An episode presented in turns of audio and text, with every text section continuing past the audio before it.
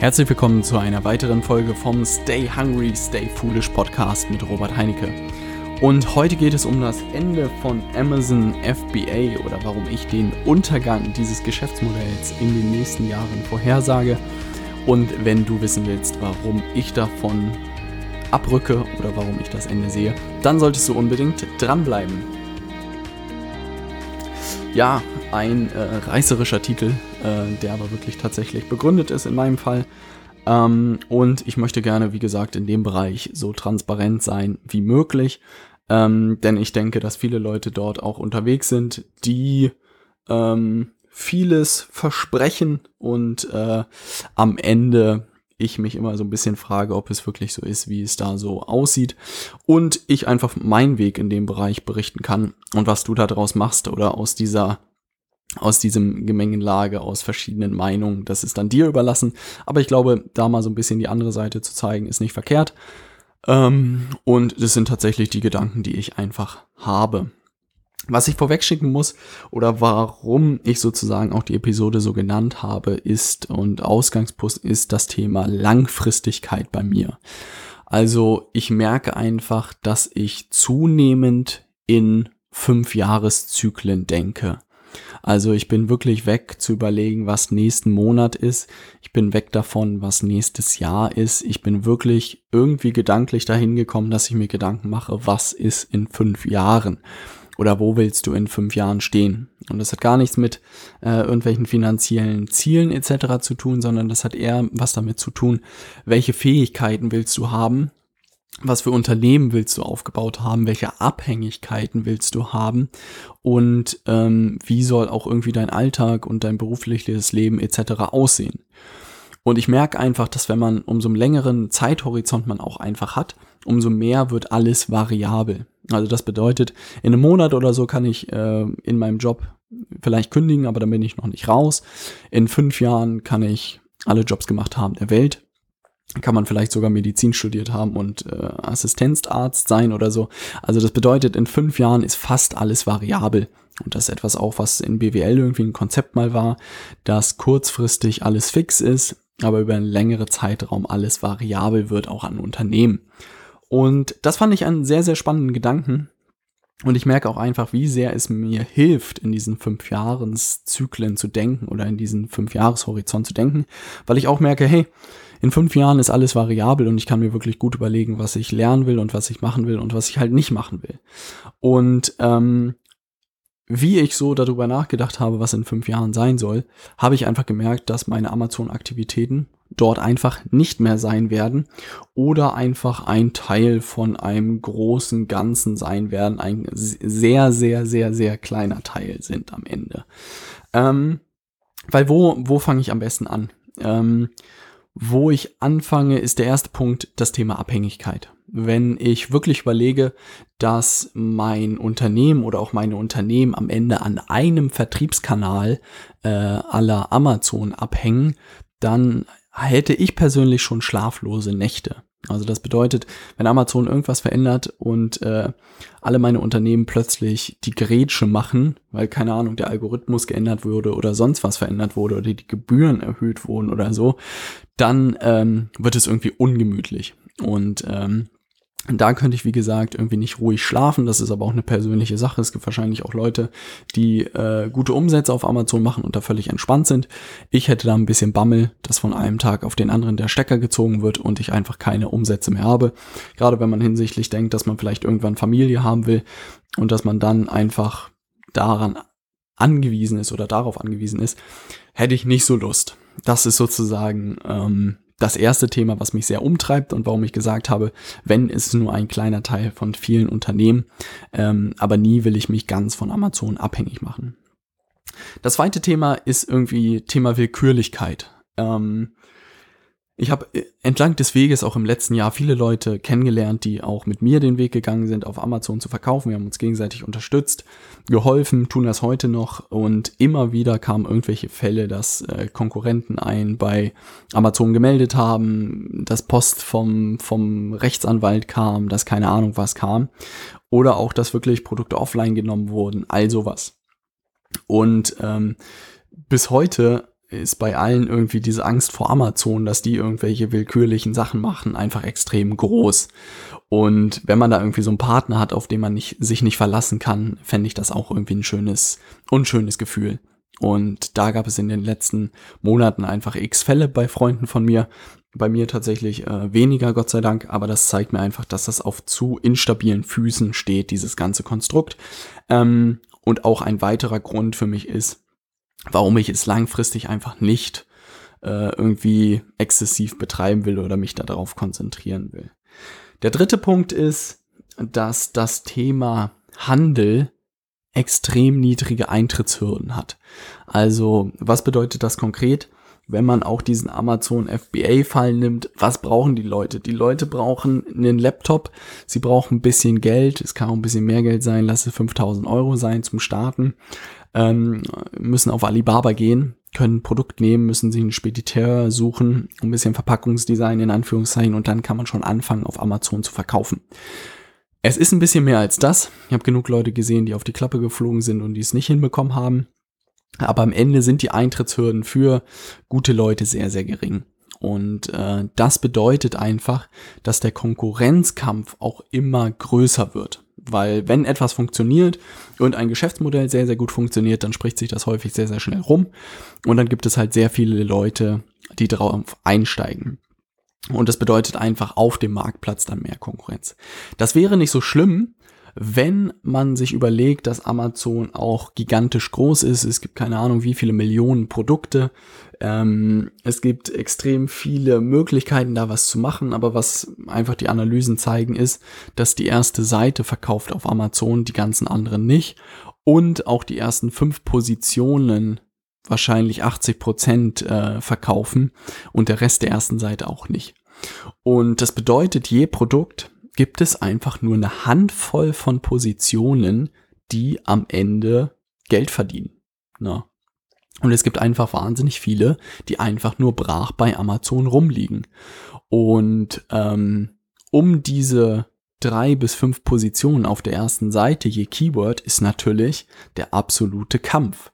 Und wenn man dann natürlich Produkte hat, mit denen man sich extrem differenziert oder auch eine starke Marke hat etc., dann ist das alles kein Problem. Also Nike oder so kann das vielleicht aussitzen und hat genug Vertriebskanäle, um sozusagen woanders auch noch das Geld zu verdienen.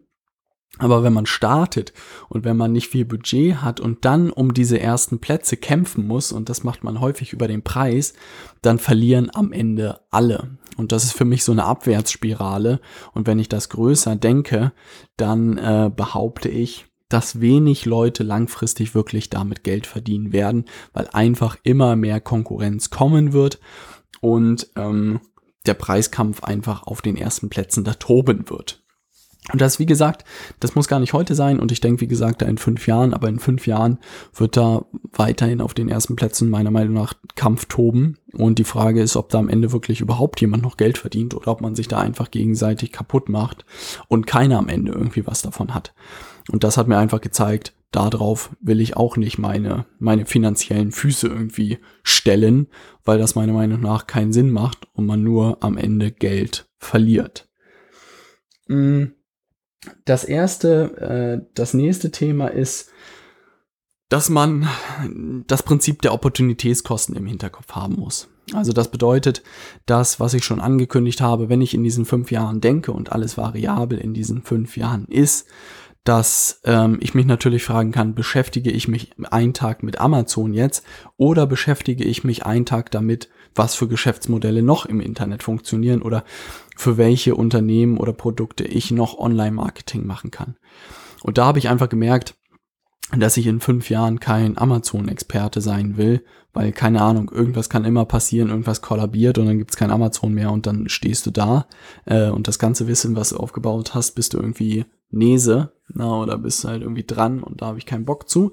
Deshalb habe ich gedacht, hey, äh, im Sinne der Opportunitätskosten beschäftigst du dich einfach mit möglichst vielen Kanälen, mit möglichst vielen äh, Plattformen und baust halt überall so 80% Wissen auf und halt keine 100%, aber hast ein Grundverständnis dafür und dass alle Plattformen irgendwie über Nacht ausfallen, ist die Wahrscheinlichkeit relativ gering. Aber ich habe zumindest Wissen in den unterschiedlichen Kanälen und kann damit was machen und selbst wenn eins ausfällt, kann ich sozusagen andere andere verknüpfen und damit wieder was machen.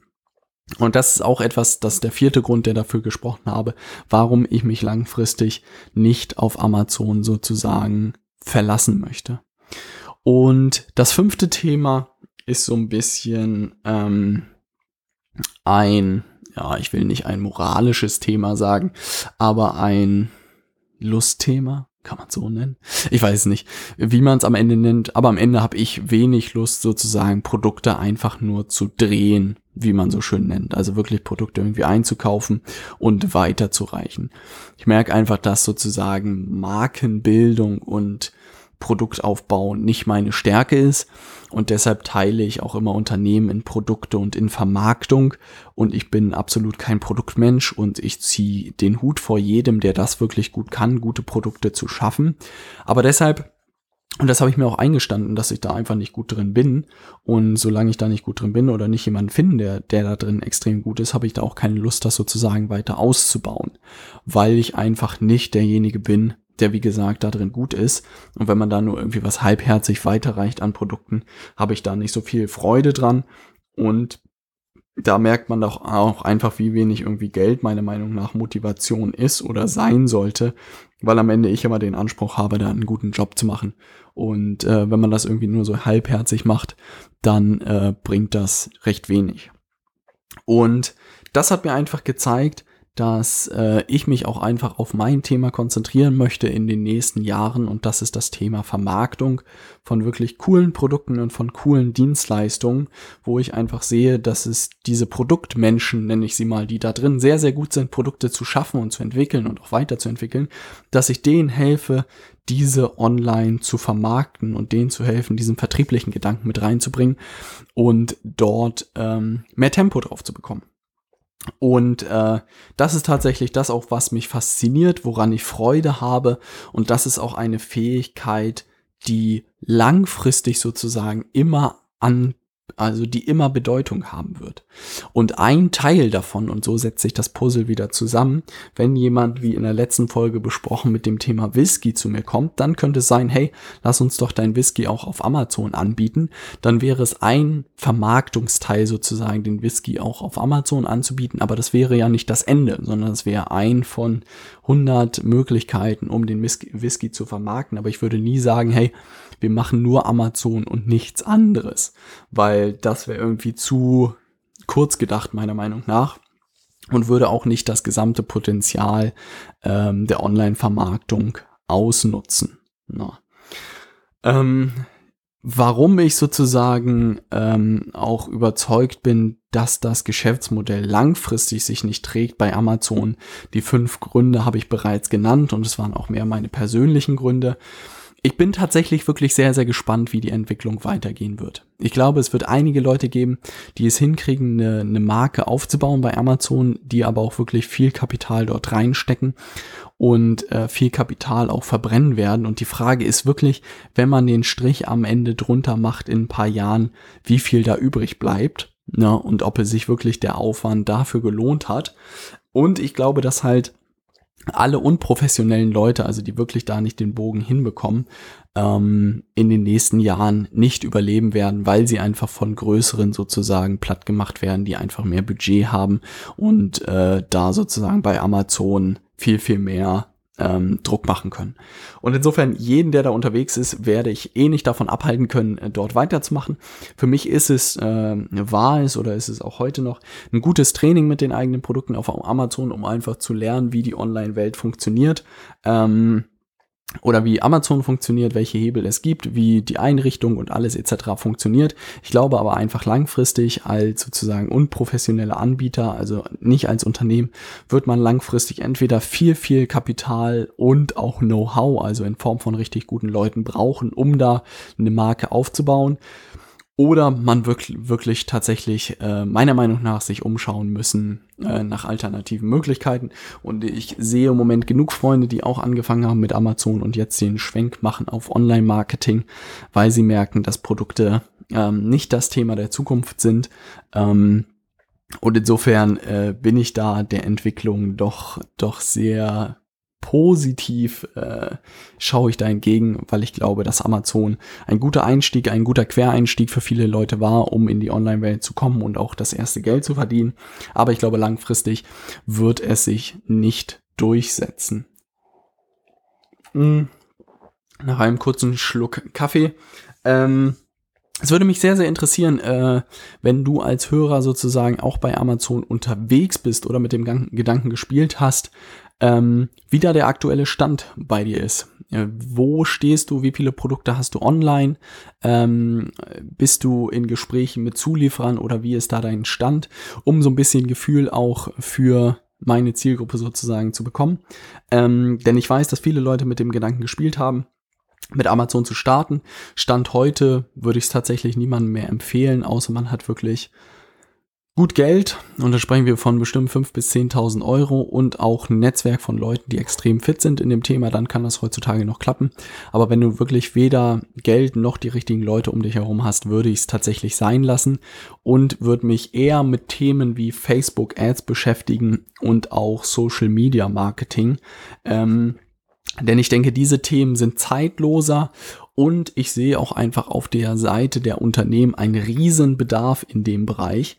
Und ich merke auch selbst für meine eigenen Projekte, dort gute Leute zu finden, ist äh, wahnsinnig schwierig geworden. Und wenn man da gute Leute findet, dann ist das Gold wert. Wenn du einer von den guten Leuten bist, dann melde dich gerne bei mir. Äh, Aufgaben gibt es immer oder es gibt immer was zu tun, wie man bei Hornbach immer so schön sagt. Ähm, aber damit, glaube ich, ist man deutlich unabhängiger Klingt im ersten Schritt nicht so sexy, weil man irgendwelche Unternehmen in Anführungszeichen aufbaut. Inwieweit so ein Amazon-Ding Unternehmen ist, bezweifle ich auch. Aber mit so einem Thema Selbstständigkeit oder auch Social Media Marketing kann man wahnsinnig viel machen und auch so einer Selbstständigkeit in dem Bereich kann man auch super unternehmerisch herauswachsen. Und insofern ähm, würde ich mich tatsächlich mit dem Thema mehr beschäftigen und auch gerade Influencer Marketing und Facebook Ads, die beiden Sachen sind auch gerade mein Fokus. Ähm, und nicht umsonst mache ich das, weil ich, wie gesagt, auch in fünf Jahren denke. Und ich denke, die Themen werden auch noch in fünf Jahren da sein. Und deshalb will ich da fit sein. Und deshalb konzentriere ich mich gerade darauf voll und ganz. Schick mir gerne mal, wie dein Amazon FBA Stand ist, äh, wo du da stehst, wie du vorankommst, was vielleicht auch deine Herausforderungen sind. Und dann hören wir uns hoffentlich in der nächsten Woche, wo es um das Buch Die granulare Gesellschaft geht. Super spannendes Buch, kannst du dir schon vorbestellen und schon mal äh, reinlesen, bevor wir nächste Woche darüber sprechen. Und dann freue ich mich, dich auch in der nächsten Woche wieder begrüßen zu dürfen. Bis dahin, dein Robert.